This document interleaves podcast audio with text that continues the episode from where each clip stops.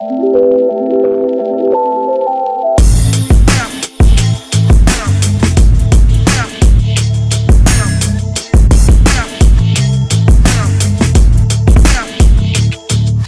ist Pia von Opinory mit einer neuen Folge OMR Media.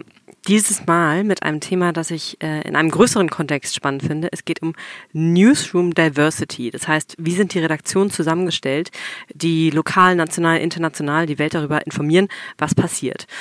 Und hier ist es in äh, Redaktionen ein allgegenwärtiges Problem, dass die Menschen, die diese Berichterstattung in Redaktionen machen, eine sehr exklusive Gesellschaftsschicht abbilden. Mehrheitlich weiß, eher männlich, gut ausgebildet, mit Universitätsabschluss und klassischer Journalistenausbildung. Und und viele Redaktionen haben erklärt, sie möchten das ändern und mehr Vielfalt in kulturellen und gesellschaftlichen Hintergründen schaffen. Das Ding ist aber, die Medienlandschaft kommt da kaum über eine Absichtserklärung hinaus. Standarderklärung ist zum Beispiel, es bewerben sich einfach keine etc. Also keine Redakteure mit Migrationshintergrund. Und äh, die Statistiken variieren, aber Studien, die ich äh, gesehen habe, sagen zum Beispiel nur jeder 50. Journalist in größeren deutschen Redaktionen hat Migrationshintergrund. Und das ist so interessant, weil es ein weiteres Beispiel ist, wie schwer wir uns als Gesell Gesellschaft tun, zentrale Entwicklungen, die wir alle für richtig halten, anzustoßen. Und ich freue mich sehr über meinen Gast heute, die hier ein fantastisches Gegenbeispiel liefert. Marike Reimann ist Chefredakteurin bei Z, ein Online-Magazin des Zeitverlags, das sich an eine jüngere Zielgruppe richtet. Und Marike hat eine Redaktion, in der ein Drittel Migrationshintergrund hat. Und wir haben darüber gesprochen, wie sie das geschafft hat, wo sie Leute findet, wie sie ihre Redakteure einarbeitet, welche Schwierigkeiten und welche Potenziale da sind. Zum Beispiel finde ich interessant, dass sie durch Mitarbeiterinnen, die aus einer bestimmten Community kommen, auch völlig neue Zielgruppen erreicht die sonst nicht in Kontakt mit ihrem Angebot gekommen wären. Aber das alles erzählt Marike besser selbst. Voila! Hallo Marike. Hallo Pia. Wir sitzen hier bei euch im Podcast-Videoschnittraum, der mhm. so am wenigsten Klischees einer Redaktion erfüllt, die ich lange gesehen habe. Direkt neben dem KitKat. ja, das geil. freut mich. Vielleicht müssen wir für die Nicht-Berliner sagen, was der KitKat ist. Ähm, erklär mal das KitKat, das KitKat, den KitKat. Der KitKat Club ist der bekannteste deutsche Sex-Elektro-Club, würde ich sagen. würde ich nicht sagen. Ich glaube, die bezeichnen sich auch selbst so. Hatte, hast du hier manchmal verstörte, verstörte Gäste, wenn die kommen und Montag morgens um neun einen Termin haben und Spuren des KitKats sehen? Es kann durchaus passieren, dass wenn du montags zwischen acht und neun zur Arbeit läufst, dass du dann über Drogenleichen stolperst, aber sie irgendwie zur Seite schieben musst oder wie auch immer. Wir haben auch manchmal Leute, die, also Touristen oder Touristinnen, die diesen krassen Club suchen, den sie auf TripAdvisor gesehen haben und äh. die dann bei uns ins Büro stolpern und fragen, ob das jetzt dieser Club wäre und wir so, nein. wir sind eine Enttäuschung. It's over there. Es ist die, sozusagen, man könnte es auch als die erste Schwelle für Bewerber sehen, wenn sie, da, wenn, sie damit jetzt kein, kein, sich nicht total verstört von fühlen, dann sind sie schon mal eine Runde weiter. Mhm, genau. Marike, wir wollen über, äh, ich möchte mit dir über Diversität im Newsroom reden. Wir waren vor einer Woche, ähm, haben wir, waren wir essen und da pegelte das Thema so ganz organisch in unser Gespräch rein. Und es war so interessant, dass ich danach ähm, äh, ähm, beredet habe, dass wir das jetzt bitte nochmal alles im Podcast wiederholen mögen. Nein, ähm, darüber hinausgeht natürlich. Wo ist der Wein? Erstmal, ja, das stimmt, das wäre schön, so an so einem Montagmittag. Ja, ich glaube, es pegelte in unser Gespräch rein, weil der Pegel stieg. Aber gut, wir machen das jetzt einfach Montag mit ein bisschen äh, Leitungswasser. Und wir machen das jetzt seriös. Mhm. Ähm, wie ist deine Redaktion zusammengesetzt hier? Meine Redaktion ist zusammengesetzt. Ähm, wir sind 23 Mitarbeiter und Mitarbeiterinnen. Davon sind drei Menschen, die im Branded Content Bereich arbeiten. Ähm, wir sind, haben eine Projektmanagerin, eine Teamassistentin, fünf studentische Aushilfen und 13 Redakteure und Redakteurinnen. Und sechs vom Gesamtteam, also sechs von 23, haben Migrationshintergrund. Genau, erstmal hier eine Definitionsfrage spießige Definitionsfrage. Ja. Wie definierst du für dich sozusagen Diversität im Newsroom? Also ist das, ähm, mhm. ähm, beziehst du das auf Migrationshintergrund exklusiv oder auch auf andere, auf, auf andere Minority, Majority? Mm, nein, Cluster. überhaupt nicht. Also erstmal kannst du bei Z, glaube ich, kaum von Newsroom sprechen, weil wir ähm, schon 23 Leute. Ja, ich würde eher sagen, wir sind eine Redaktion und ja. es arbeiten ja jeden Tag nur zwei Leute, die tatsächlich tagesaktuell arbeiten. Mhm. Und davon hat einer oder eine so eine Art ähm, CVD-Funktion inne, also Chef oder Chefin vom Dienst, der oder die dann schaut, was passiert auf den verschiedensten Kanälen und dann das ins Team reinspult und sagt, ähm, der oder die ihm tagesaktuell zuarbeitet, muss das bearbeiten. Das heißt, es sind zwei Leute tatsächlich nur am Newsdesk wie man, wenn man es so nennen möchte, überhaupt äh, beschäftigt. Ähm, ansonsten Diversität, na zum einen ähm, wie vielseitig und bunt schaffen wir es in unserer Berichterstattung sozusagen die Vielseitigkeit und Buntheit der Welt auch abzubilden und wie gelingt uns das aus dem Team heraus? Also ich finde, mein Anspruch sozusagen an Diversität im Team ist es, dass ich ähm, das, was draußen in der Welt passiert, durch das, was ich an Personal hier habe, bestmöglichst ähm, abbilden zu können. Und das klingt mir natürlich nur, finde ich, wenn ich auch mh, hm, Leute mit verschiedensten Hintergründen und Erfahrungswerten in meinem Team habe und nicht nur weiße, äh, in Anführungsstrichen Naturdeutsche in meiner Redaktion. Dazu habe ich später noch eine Frage, was sozusagen so diesen Erfahrungshorizont zum Abbilden von bestimmten Themen angeht. Mhm. Aber erstmal sag noch, wiederhol noch mal die Zahl. Also ähm, aus der Redaktion, wie groß ist der Anteil mit Migrationshintergrund? Also wir sind 23 Leute ja. und sechs davon haben Migrationshintergrund und wir haben noch zwei Österreicher. das ist auch Migration. Ja, man könnte theoretisch sagen, das ist auch Migrationshintergrund. Also sind wir eigentlich acht Leute okay. mit Migrationshintergrund. Und die hast du dir gezielt so zusammengesetzt oder ist das, hat sich das ganz natürlich ergeben, dass ihr dann im deutschen Vergleich relativ hohen Anteil Also habt? wir haben ja damit über ein Viertel, sogar fast ein Drittel, nee, ein Drittel ist es äh, sogar ähm, mehr als ein Drittel Menschen mit Migrationshintergrund in unserer Redaktion. Das ist, wenn man sich so andere Redaktionen anguckt, super. Also die ähm, letzte Studie, die ich gesehen habe, die ist aber auch schon, also die letzte größere Studie, aber die ist schon etwas älter. Da war jeder 50. Mit, äh, Mitarbeiter, also Journalist in deutschen Redaktionen äh, migrationshintergründig. Ja. Und das ist super traurig, wenn man sich das Verhältnis in der Bevölkerung anschaut, dann sind es, glaube ich, ähm, 13 bis 17 Prozent Menschen äh, auf Gesamtdeutschland gerechnet, die einen Migrationshintergrund haben. 20? 20 Prozent, ja. ja. dann ist es vielleicht, also je nachdem, welche Studie man sich wahrscheinlich ja. mal wieder anschaut, ja. Ähm, also ein Fünftel der Menschen. Und ich finde, das muss sich auch mindestens in der Berichterstattung widerspiegeln. Das heißt, du hast dir das gezielt so zusammengesetzt? Ähm, ich bin ja seit 1.1.2018 Chefredakteurin von Z und da gab es schon einige im Team, die Österreicher zum Beispiel und die Österreicherin, ähm, die waren schon da. Ähm, ansonsten die, die dann noch mit dazugekommen sind, habe ich tatsächlich mit rekrutiert. Ja, die habe ich dann rekrutiert für mein Team. Ähm, und ich habe bewusst, also ich spare natürlich niemanden gezielt aus. Ich würde, ich gehe am Ende dann auch nach Qualifikation, aber wenn ich weiß, ähm, ich kann das in eine Community reinstreuen, wo ich mehr Menschen mit ähm, türkischem, syrischem Hintergrund oder People of Color erreiche, dann nutze ich die Chance auch, damit ich sozusagen meinem Anspruch an die Berichterstattung auch gerecht werde. Äh, das ist dann nochmal sozusagen ein Distributionsvorteil. Ja. Aber erstmal in einem, in einem Recruitment-Prozess, mhm. äh, viele, ich glaube, das Problembewusstsein für fehlende Repräsentanz in deutschen Redaktionen ist ja total da. Mhm. Und der klassische Satz ist ja dann immer den Chefredakteure da erklärend von sich geben, ist, ähm, wir wollen ja Journalisten mit Migrationshintergrund einstellen, aber mhm. es bewerben sich einfach keine. Mhm. wir finden sie nicht. Ähm, kannst du da mal sagen, wie du da vorgehst? Also ich finde, ähm, zu sagen, die bewerben sich nicht oder ach, es geht einfach nicht, weil es gibt sie nicht, das ist ja immer die leichteste Variante, um sich darauf auszuruhen, dass man dann doch wieder die einstellt, die man seit 50 Jahren sozusagen schon eingestellt hat. Ich finde, wenn man tatsächlich den Anspruch hat an seine Redaktion, ähm, dass man dort mehr Diversität reinholen möchte, da muss man auch was tun. Das fängt zum Beispiel ähm, damit an, dass ich im deutschen Journalismus beobachte, dass oft so die Stars der Szene sich hin und her abgekauft werden zwischen Zeitspiegel und Süddeutsche, statt einfach mal zu schauen, wen hat man zum Beispiel schon im Team und wen kann ich mit ein bisschen mehr ähm, Sorgfalt oder auch ähm, Bemühungen noch mehr aufbauen? Also was kann ich vielleicht in meinem Team noch an ähm, Individualkraft herauspopeln, dass derjenige oder diejenige besser wird? Und gleichzeitig ein ganz großes Problem ist diese Journalistenschullandschaft in Deutschland. Also es gibt zwei, drei große Journalistenschulen. Da waren eigentlich alle Journalisten und Journalistinnen, die jetzt auch in höheren Funktionen sind oder in mittleren Leitungsfunktionen in den Medienhäusern. Und die sind meistens auch weiß und westdeutsch Deutsch, muss ich auch dazu sagen.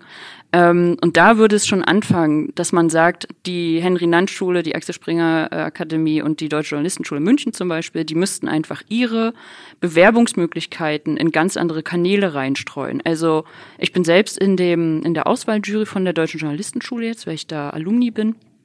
Ähm, und ich habe da schon gesagt, dass man zum Beispiel einfach mal hingehen müsste auf, was weiß ich, kurdische Filmfestivals oder man sucht sich geflüchteten Projekte raus, wo man sagt, hey, guck mal, ihr könnt euch bewerben bei XY und ihr müsst das und das mitbringen oder man geht einfach mal weg von diesem, wir schalten Werbung auf Verlagsseiten. Weil wenn wir ehrlich sind, wer schaut denn sich Werbung an auf Verlagsseiten? Das sind Menschen, die wissen, es gibt diese Verlagsseiten oder von ihren Eltern wissen, wenn du Journalist oder Journalistin werden möchtest, solltest du mal bei, was weiß ich, zeitverlag.de reingucken oder so, weil da stehen die Stellenangebote. Aber dann rekrutiert man ja wieder die aus, aus dem eigenen Soße. Saft. Ja. Und das heißt, wenn du jetzt hier mal zum Beispiel eine Videoproducer-Stelle offen hast, ja. wie gehst du dann vor? Das war, ist ein super Beispiel, weil ich genau dort ähm, so nämlich ähm, Poliana Baumgarten, eine Video, eine super Videoredakteurin von uns, so gecastet hatte. Die habe ich gesehen vor äh, anderthalb, zwei Jahren knapp. Da hatte sie ähm, ein super Videoprojekt vorgestellt, bei dem Berliner Sender ähm, Alex TV, die ja so als ursprungsoffener Kanal, äh, die haben ja den Ursprung offener Kanal zu sein, sind jetzt öffentlich-rechtlich ähm, und die haben ganz oft zu so Veranstaltungen, wo sie äh, People of Color einladen, Geflüchtetenprojekte vorstellen etc. Und da bin ich einfach öfter hingegangen und habe Puliana gesehen und fand ihre Art, wie sie Videos macht, einfach so interessant und toll und gedacht, boah, die äh, Person würde super mit ihr, mit ihrer Art Videos zu machen und Geschichten zu erzählen bei Z reinpassen. Und ich habe auch gemerkt, ähm, dass sie so redaktionell vielleicht noch nicht so dieses journalistische Know-how mitbringt, aber einfach so den Drive, Sachen machen zu wollen. Und als ich eine Videostelle frei hatte, habe ich sie angesprochen, ob sie Interesse hätte. Mhm. Und dann hat es funktioniert und dann habe ich sie eingestellt. Und hat sie da sofort ja auf jeden Fall klar gesagt oder hat sie gesagt, oh, boah. Also, sie hat so getan, als würde sie drüber nachdenken. Aber ähm, ich glaube, sie hat sich sehr darüber gefreut, dass ich sie angesprochen habe und sie hatte auch überhaupt nicht auf dem Schirm, dass sie beobachtet wird sozusagen von mir, weil ich dann verfolgt habe, wie ihr Projekt damals, Berliner Farben hieß das, ähm, so von anderen Medien besprochen wurde und was für Klickzahlen das bei YouTube hat. Ähm, genau, dass sie dann ähm, davon überrascht war, aber so positiv, dass sie die Stelle dann noch haben wollte, ja. Also dann, das heißt sozusagen, dein ähm, Hiring-Kanal äh, ist da, sind Projekte und, und, und Formate, in denen äh, die stattfinden, wo Leute mit verschiedensten Hintergründen äh, Beiträge reinsteuern und ähm, mein Hiring-Kanal ist ganz geil. Ähm, Sorry, ich bin einfach. Nee, nee, ich weiß, ich, ich unser, unser Büro ist fünf Minuten von dir und ich bin auch vollkommen im, im Open Re Startup Stuff. Also mein Hiring-Kanal sind, äh, for example, auch InfluencerInnen. Nee, also mal jetzt im Ernst, ähm, ich folge halt so Leuten wie ähm, Düsen Tech halt zum Beispiel, die ja da auch ähm, großen Aktionismus mitbringt im Kampf für die Rechte von Jesidinnen, ursprünglich äh, aber oder noch Journalistin Journalistin ist auch nebenbei oder ähm, Alina But oder Kypra Gümüşsay oder ähm, einfach auch zum Beispiel Regionalzeitungen, sowas wie äh, Augsburger Allgemeine, Leipziger Volkszeitung, Ostseezeitung. Um, und das scroll ich eigentlich, das scroll ich jeden Tag einfach so durch. Und wenn mir was auffällt, was ich geil finde als Projekt, schreibe ich das in so einen Google-Doc für mich speichere das und gucke bei Gelegenheit nochmal rein, wie entwickelt sich das. Und wenn ich dann eine Stelle frei habe, schaue ich, ob Person XY, die dafür in Charge war, irgendwie noch verfügbar war. war. Oder schaue auf Twitter, wie die sich entwickeln, ähm, ob die irgendwie komisches Zeug zwischendurch erzählen, was vielleicht dann eher aktivistisch als journalistisch ist, muss man ja auch manchmal ein bisschen aufpassen. Ähm, und wenn nicht, dann frage ich die einfach. Äh, aktivistisch statt journalistisch finde ich ein wichtiges Stichwort. Nämlich, mhm. wenn du da ähm, Leute, die keinen journalistischen Hintergrund haben und vielleicht auch noch kein Praktikum in einer klassischen mhm. Redaktion gemacht hast, wenn die hier an Bord kommen, was ist da so der äh, Eingliederungs-Anlernprozess? Also was bringst du denen dann für Handwerkszeug bei? Ähm, also gar keine journalistischen Erfahrungen oder gar keine, so gar keine Redaktionserfahrung. Genau, keine Redaktionserfahrung naja, wir müssen wirklich vermehrt schauen, dass die Artikel oder die Videos wirklich streng redigiert werden, dass da eine Struktur drin ist und auch eine Objektivität gegeben ist. Also dass, wenn der eine Gesprächspartner befragt wird von der einen Partei, dann muss auch der andere gefragt werden, wenn da irgendwie ein Beschuldigungsmoment im, in der Luft liegt oder so. Das ist klar. Das ist sowas, das muss man Leuten immer erst beibringen, sozusagen, dass sie nicht ähm, nur porträtieren, weil sie die Leute geil finden, weil viele Journalisten und Journalisten neigen ja dann so zu Fangirl, Fanboy-Tum, sondern dass man sich auch schon damit den unbequemen Menschen auseinandersetzen muss, um die Geschichte haltbar zu machen. Und das sind solche sozusagen Grundsätze, die dann in den ersten Wochen und Monaten ähm, das dauert, werden. Das dauert Jahre, würde ich sagen. Also das ist so ein fließender Prozess, wo die Anstrengung, die du als ähm, Chefin oder als stellvertretender Chef, so ist es ja bei uns, hast oder als ähm, Chef vom Dienst, dann abnimmt mit der Zeit. Also wo am Anfang vielleicht zwei, drei Leute sich wirklich Mühe gemacht haben, um über den Text, die Überschrift oder was auch immer, die Struktur des Textes sogar manchmal noch rüber zu gucken, ist es dann vielleicht nach zwölf Monaten nur noch der Regel, der, der normale Redigationsprozess. Mhm. Aber das dauert. Und das meine ich auch mit dem, wenn sich Chefredakteure anderer Medien oder Chefredakteurinnen hinstellen und sagen, oh, gelingt uns einfach nicht, es bedeutet auch einen Kraftaufwand im Team, entweder so eine Person zu schaffen, die dafür da ist, dass die sozusagen ähm, die, die Neulinge dann unter ihre Fittiche nimmt. Und es bedeutet aber auch für mich als Chefredakteurin, dass ich mir das antue, in Anführungsstrichen, den Text, der vielleicht schon abgenommen wurde vom Chef vom Dienst, nochmal zu lesen, wenn irgendwas Kritisches wie, äh, was weiß ich, Berichterstattung über rechtes Spektrum oder so drin vorkommt, um nochmal zu gucken, passt das wirklich so? Stimmt, das hat die Person das verstanden, wie sie das journalistisch aufbereiten muss. Also es bedeutet, dass du dir Zeit dafür schaffst und dir Zeit für dein Team nimmst. Wie zieht ihr da diese Grenzen zwischen ähm, objektiver Berichterstattung und oder auch kritischer Berichterstattung und äh, aktivistischer Berichterstattung?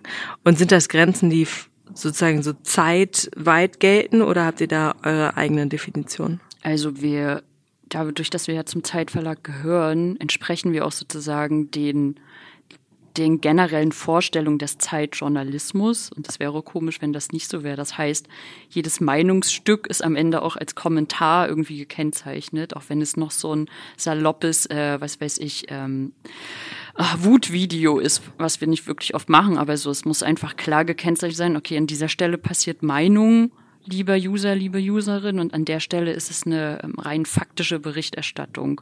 Deswegen würde ich sagen, ähm, die Grenze muss eigentlich ganz klar sein für jeden Journalisten und Journalisten, die hier arbeitet. Also wenn jemand versucht, und das passiert schon bei Jüngeren, die noch auf der Uni sind oder in der Ausbildung oder so, denen das noch nicht so ganz klar ist, die dann so die Wut von der Seele schreiben. Ähm, aber wenn da jemand versucht, nur seine Meinung durchzusetzen und dafür äh, am Ende seine journalistische Position zu missbrauchen, ist das was, was hier nicht stattfindet und noch nicht stattfinden darf.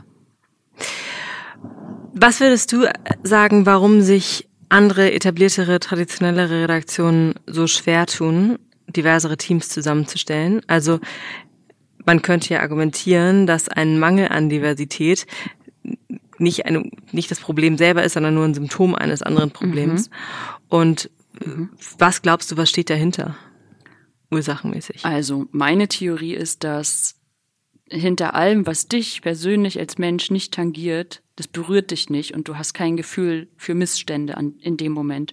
So wie es uns schwerfällt, uns in Geflüchtete vielleicht hineinzuversetzen, die diesen Weg auf sich nehmen, übers Mittelmeer bis nach Europa, fängt das ähm, bei Journalisten, die in Leitungspositionen sind, in deutschen Redaktionen, vielleicht damit an, dass sie einfach nie damit in Berührung gekommen sind, dass sie nicht tatsächlich wahrgenommen werden in der Berichterstattung Deutschland. Ich hatte einfach von, dadurch, dass ich ähm, ostdeutschen Migrationshintergrund habe, ich bin halt in Rostock aufgewachsen, war Os bin Ossi und habe einfach schon immer gemerkt, wir hatten, waren ein äh, Haushalt mit vielen Medien, dafür hat meine Mutter immer gesorgt. Ich habe einfach immer gedacht, boah, wie scheiße wird teilweise über Frauen über Ossis und über Menschen mit Migrationshintergrund, wenn sie überhaupt mal aufgetaucht sind, geschrieben. Welche Zeitungen hattet ihr da? Wir hatten alle möglichen, also wir hatten eine, eine Tageszeitung, Norddeutsche Neueste Nachrichten, wir hatten den Spiegel, wir hatten lustigerweise auch den Eulenspiegel damals noch ähm, und noch ein anderes Magazin, ah, hier die, ähm, wie heißt nochmal, National Geographic. Mhm.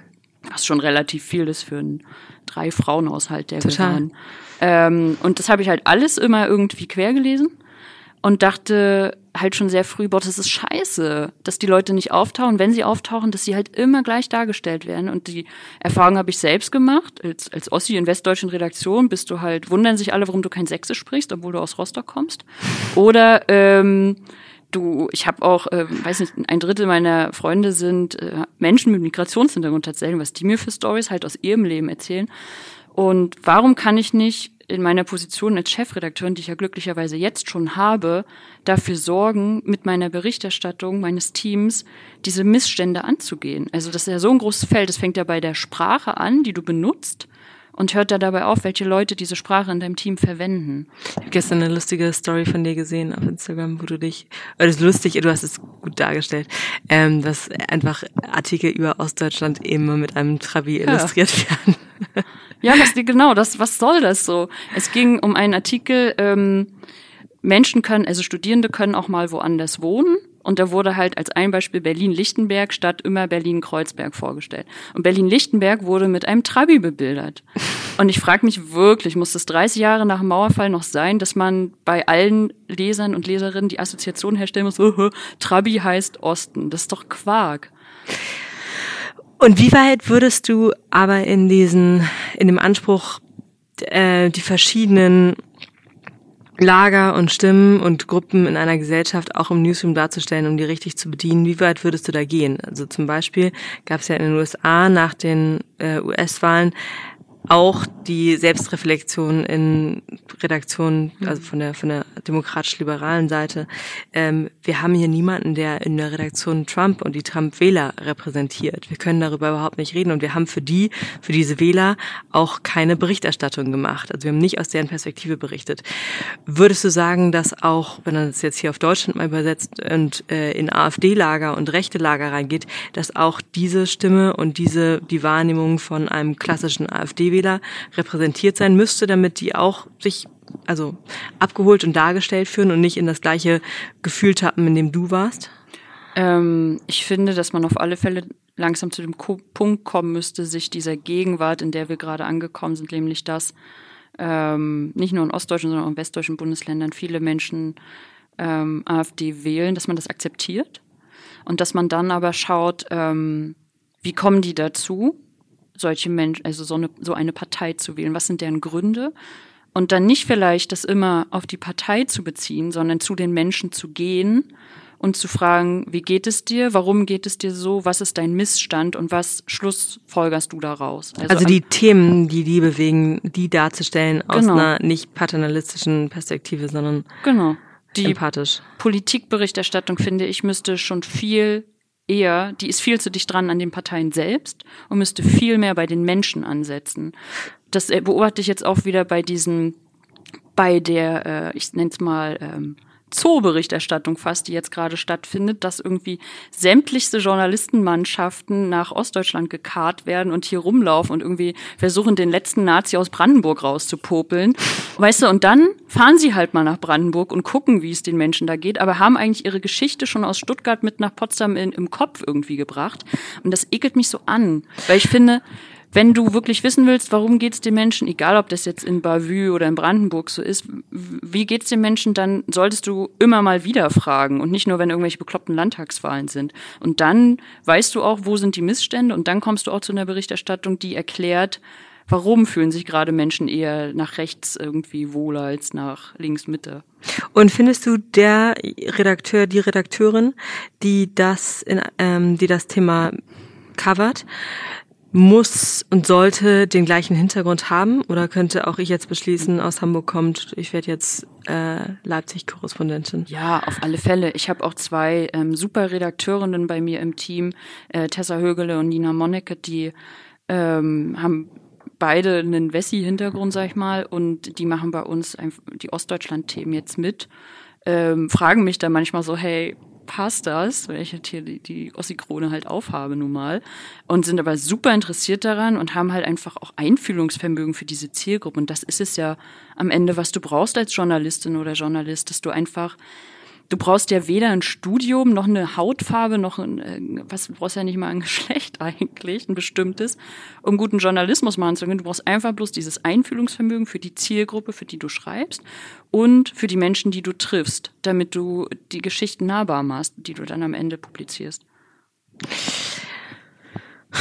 Mic drop. Ähm, ist doch so. ja, total, total. Und vielleicht nochmal, weil du ja auch fragtest, woran liegt das, dass die Menschen, äh, dass die Redaktionen nicht dazu kommen oder so große Probleme haben, diverse Teams aufzustellen, ähm, liegt ja auch einfach darin, wie, daran, wie viele Menschen mit jungen Frauen in Führungspositionen, äh, wie viele Medien mit jungen Frauen in Führungspositionen gibt es denn, die so einen Hintergrund haben wie mich? keine, glaube ich, kein anderes Medium und also in Deutschland. Und äh, es ist einfach so, dass viele ältere Männer immer noch Redaktionen leiten, die eben damit gar keine Erfahrung hatten. Die aber ja häufig erklären, sie wollten das. Also ich habe gerade, ich habe noch so ein lustiges Zitat gesehen, wo ich irgendwie so viele Klischees erfüllt fand, wo der Chefredakteur von einer großen deutschen Redaktion meinte, ähm, dass er sich auch einfach mehr Punks in Redaktionen wünscht.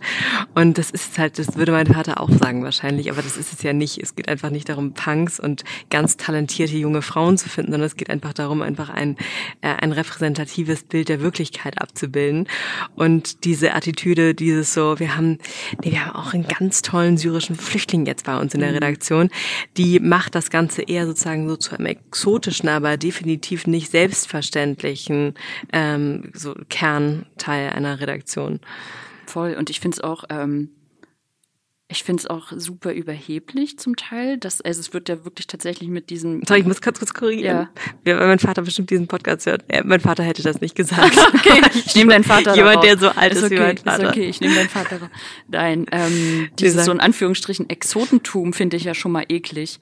Also den Gedanken zu haben, oh, ich brauche jetzt hier so einen Quoten-Exoten in meiner Redaktion, damit ich mich zu Hause zurücklehnen kann und sage, ich habe was für Diversität zu machen, ist ja sowas von widerlich.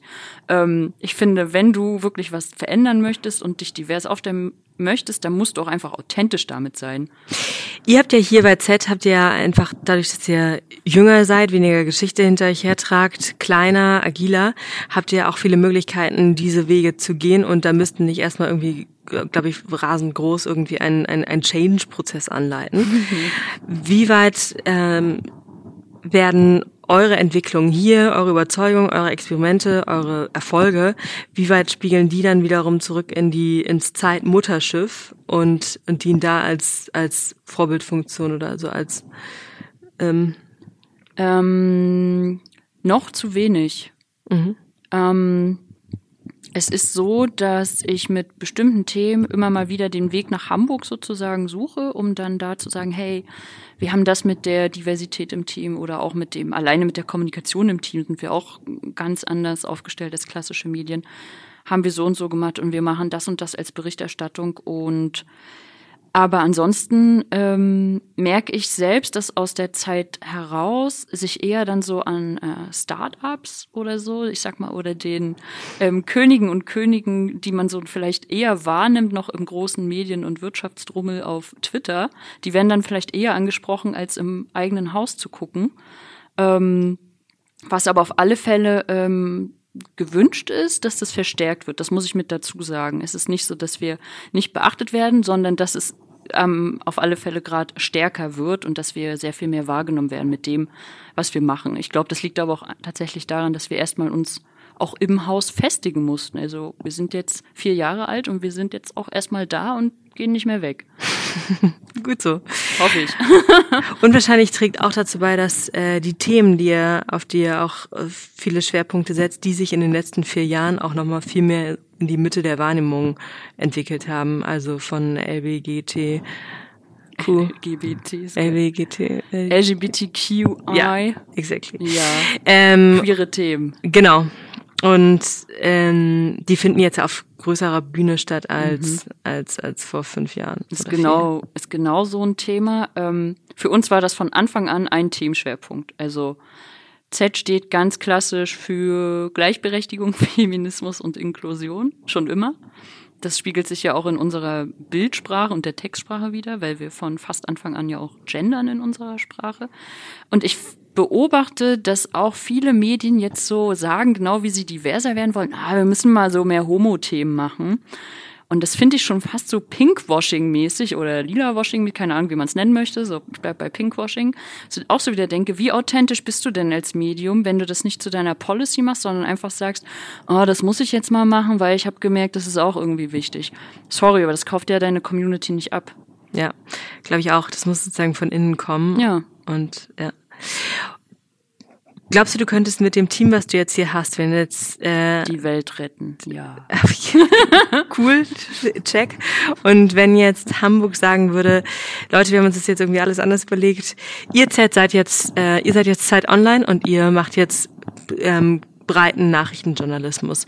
Könntest du mit dem Team natürlich etwas angereichert, aber in der gleichen Zusammensetzung und Proportion des Teams ähm, könntest du äh, da auf einmal ähm, so eben total auch nüchternen nüchternen Nachrichtenjournalismus machen, wie er dann wahrscheinlich von Hamburg auch ähm, oder von vom Verlag und von der von der Kernredaktion und Chefredaktion auch so abgesegnet werden würde?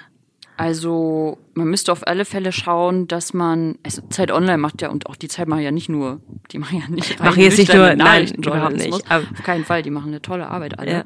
Aber man müsste schon gucken, dass man, wir sind und das habe ich ja bewusst auch nochmal geändert äh, Anfang letzten Jahres, als ich dann Chefin wurde, äh, ja bewusst nochmal mehr in die magazinigere Richtung gegangen, um sozusagen uns erlauben zu können, ein bisschen später nochmal mit, ähm, mit ein bisschen ein paar mehr Gedanken und Ruhe eine Reportage zu einem Thema, was gerade hochkocht oder ein Porträt nochmal rauszubringen.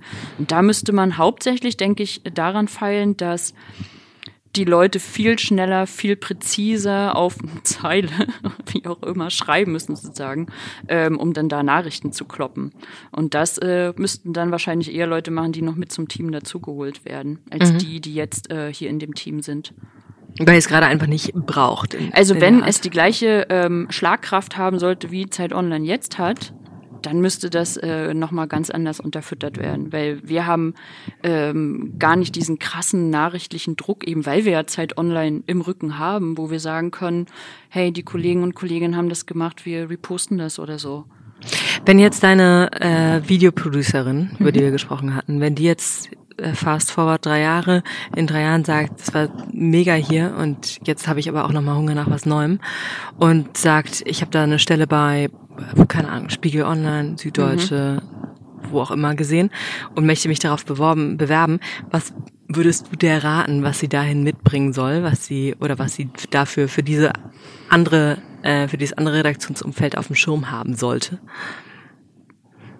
Geduld und Puste und die Ausdauer, ähm, sich darauf einzustellen, dass das alleine von der Kommunikation und von der Hierarchisierung in diesen Redaktionen, die du gerade genannt hast, ganz anders laufen wird als hier.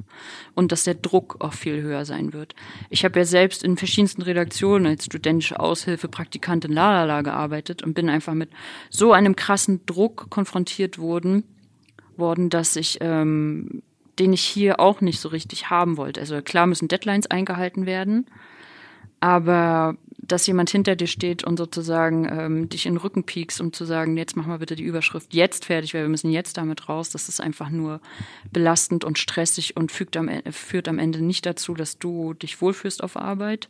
Führt auch nicht zu tolleren Geschichten, meiner Meinung nach. Ich glaube, ein Teil des Drucks ist definitiv auch mitgetragen von einer so, so subtilen und nur teilweise bewussten Angst, die in vielen größeren, mhm. älteren Verlagshäusern ist, wo man nicht genau weiß, ob jetzt die Redaktion äh, um 30 Prozent verkleinert werden soll oder solche, solche Sachen anstehen. Und da ist, glaube ich, dieses Angstgefühl macht unfassbar Druck. Ja, aber auch das ist ja, auch da hast du ja die Möglichkeit als Chefin oder Chef ähm, frühzeitig auf Umstände, die sich vielleicht erstmal nicht ändern lassen, zu reagieren und die transparent zu machen. Also wenn das eins ist, was ich gelernt habe, ist, sofort transparent zu machen, was sozusagen die wirtschaftlichen Umstände sind oder ähm, wie sich was vielleicht im Personal verändert hat, warum. Und nichts ist schlimmer, als für jemanden, der irgendwo arbeitet, nicht zu wissen, warum ist irgendwie was entschieden worden und warum wurde ich da ausgeschlossen. Also Buschfunk kills it all. Und das, ja. den kann man, ähm, dem kann man aber entgegenwirken. Nicht in jeder Hinsicht, aber man kann versuchen, da irgendwie sein Bestes zu geben. Ich habe noch eine Frage und dann habe ich noch so ein paar Rapid-Fire-Fragen. Mhm. Und äh, die letzte größere Frage ist, oder vielleicht auch keine große Frage, also ein Punkt, der in Deutschland ja immer sehr inbrünstig im Kontext von Journalismus besprochen wird, ist Objektivität. Und auf die Frage, warum sind eigentlich, warum schickt man Korrespondenten in, ins Ausland und nimmt keine lokalen Journalisten, die das ja viel besser kennen, habe ich auch mal die Antwort bekommen, ja, Objektivität. Äh, jemand, der da von außen reinkommt, der nicht betroffen ist, kann da objektiver darüber berichten. Wo natürlich dann so auch ein bisschen die Frage ist, okay, jemand, ein, ein Haufen von deutschen Journalisten, die jetzt in der Bundespressekonferenz sitzen, sind auch betroffen von den Entscheidungen, die da mhm. gefällt werden und berichten trotzdem darüber. Aber wenn du Redakteure oder Geschichten mit deinen, mit deinen Redakteuren und Redakteurinnen hier planst,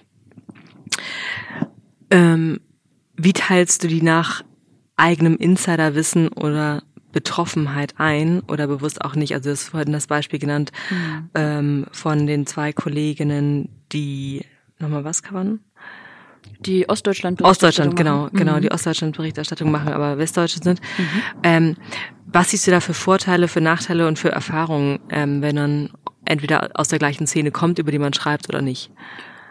Also tendenziell muss ich sagen, dass ich dem, was du eingangs gesagt hattest, glaube ich, widersprechen würde, dass es am Ende demjenigen am besten gelingt, am ehesten einen Zugang zu dem Thema zu finden, wenn er schon mal damit konfrontiert war, also ähm, persönlich, auf einer persönlichen Ebene. Und dann muss es einfach sein Anspruch als Journalist sein oder als Journalistin, ähm, das trotzdem vielleicht nochmal aus einer anderen Perspektive zu beleuchten und sich da auch bewusst aus seiner eigenen Bubble vielleicht hinauszubegeben und sei es, wenn man das einem Kollegen mit einem ganz anderen Hintergrund einfach gibt, das Stück, bevor man es dann ins Redigieren selbst gibt oder so. Ähm, es ist natürlich so, wenn Menschen da sehr viel Emotionalität mitbringen, bei einem bestimmten Thema, also weil sie vielleicht auch sehr negative Diskriminierungserfahrungen, Rassismuserfahrungen, sowas gemacht haben, muss man immer schauen, ähm, inwiefern spielen diese Erfahrungen am Ende für die Berichterstattung eine Rolle oder nicht? Und ist das wichtig, dass derjenige oder diejenige die Erfahrung gemacht hat, um aber vielleicht Zugang wiederum zu Menschen zu finden, die für die Geschichte wichtig sind? Also es ist echt ähm, ein ständiges Abwägen bei jedem Thema. Hm. Mhm. Das entscheidet sich tatsächlich bei jedem Thema neu, würde ich sagen. Und ich weiß aber genau, natürlich, ist ja auch mein Job, wer hat wo am besten, wer bringt wo welche Fähigkeiten mit und wen setze ich da am ehesten drauf. Also du machst dann Ostdeutschland und du machst dann Bayernwahl und ähm, du berichtest über die Schülerin, die seit sie 16 ist Depressionen hat, weil du dich mit Mental Health Themen irgendwie auskennst. Welche Themen würdest du selber äh, covern, wenn du jetzt wieder voll im journalistischen Saft stündest und nicht im Management? Ich würde, glaube ich, mich komplett diesem Thema äh, aus Deutschland logisch äh, widmen und da verschieden, wirklich verschiedenstartig versuchen, das ähm, aufzubereiten, was ich jetzt gerade ja an meine Kolleginnen abgebe. Ähm, und dann dieses große und ganze Thema ähm, Gleichberechtigung in jeglicher Hinsicht.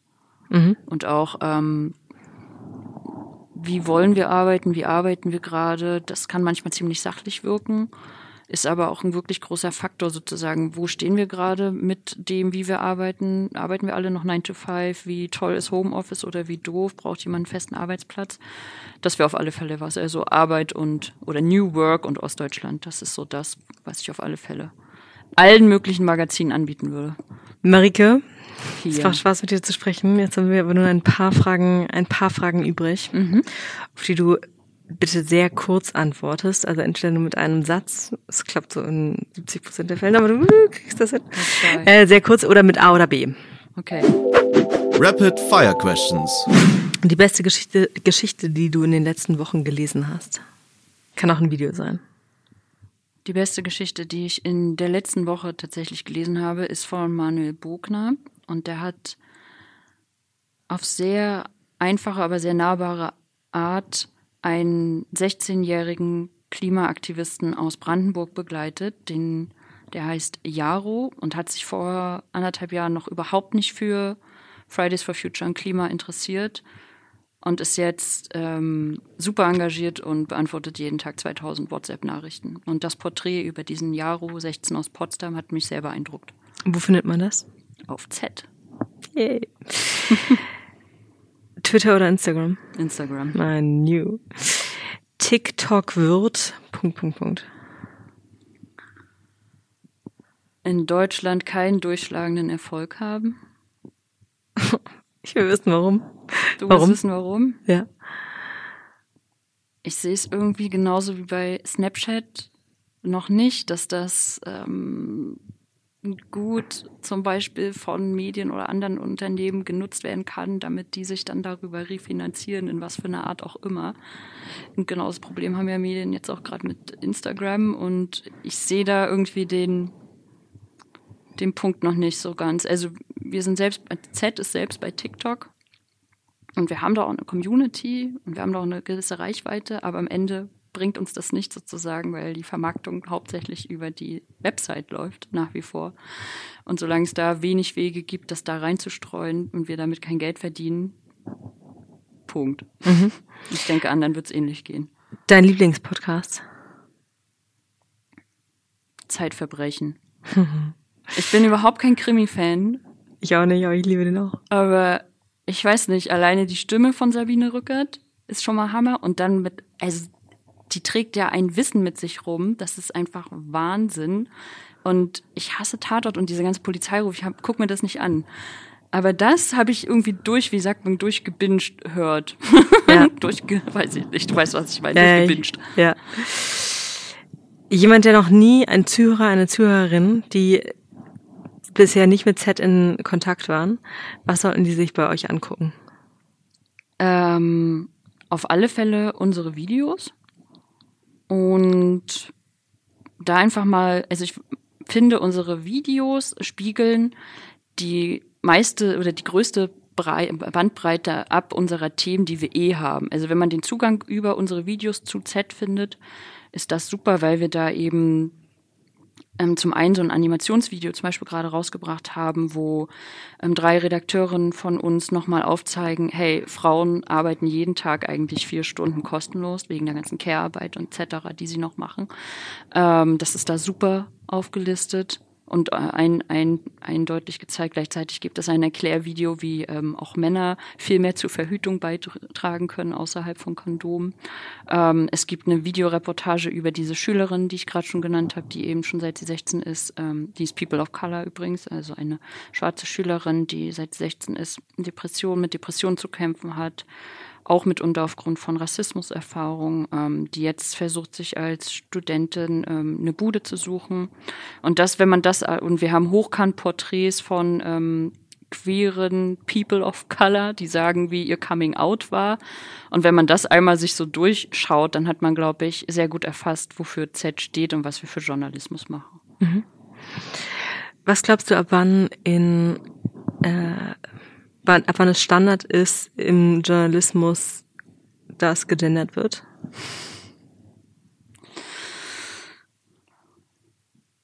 wenn alle älteren Kollegen, und ich sage bewusst Kollegen, ähm, die sich jetzt noch sehr dagegen sträuben, in Rente sind Das heißt, oder schon tot und gar keinen Einfluss mehr haben die deutsche Medienlandschaft. Also das heißt, es zehn dauert Jahre? noch, nein, es dauert noch sehr lange. Und ich bin mir auch gar nicht sicher. Ich habe das Gefühl, Deutschland ist eh immer so ein bisschen, ähm, bisschen hinterher mit so journalistischen Neuerungen im Vergleich zu den US-Medien oder Angel, zum Angel, Angel, angelsächsischen Raum, ähm, wo ja Gendern aber auch keine Rolle spielt. Ähm, ich merke, dass seit einem Jahr ungefähr immer mehr kleinere Medien auch mich fragen, so wie habt ihr das gemacht und warum und äh, wie habt ihr euch geschützt vor Hatern? Ähm, also die Awareness ist da, die wird auch immer größer, aber pff, bis die Zeit in Printtexten wirklich ähm, einheitlich gendert, oder von mir aus auch die Süddeutsche oder der Spiegel, ich glaube, 25 Jahre. 25, wow. Ja. Aha. Und das Beste, was diesen Sommer passiert ist. Mein Urlaub in Portugal. okay. Okay, letzte Frage. Äh, was soll dieses Jahr noch passieren? Neben noch mehr Urlaub. Ähm was meinst du mit, was soll dieses Jahr noch passieren? Ja, vollkommen ergebnisoffen für dich. Interpretationsoffen. Es wäre schön, wenn bei den drei Landtagswahlen in Ostdeutschland, die jetzt anstehen, nicht das passiert, was alle befürchten. Das wäre mein Wunsch. Danke, Marike. Gerne.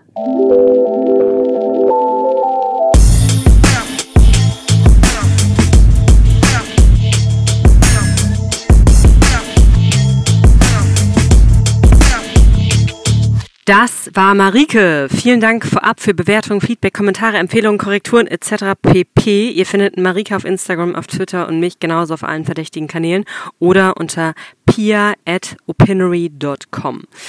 Nächstes Mal gibt es wieder eine Folge mit meiner Mutter. Mima is coming back. Also bis dann und ciao.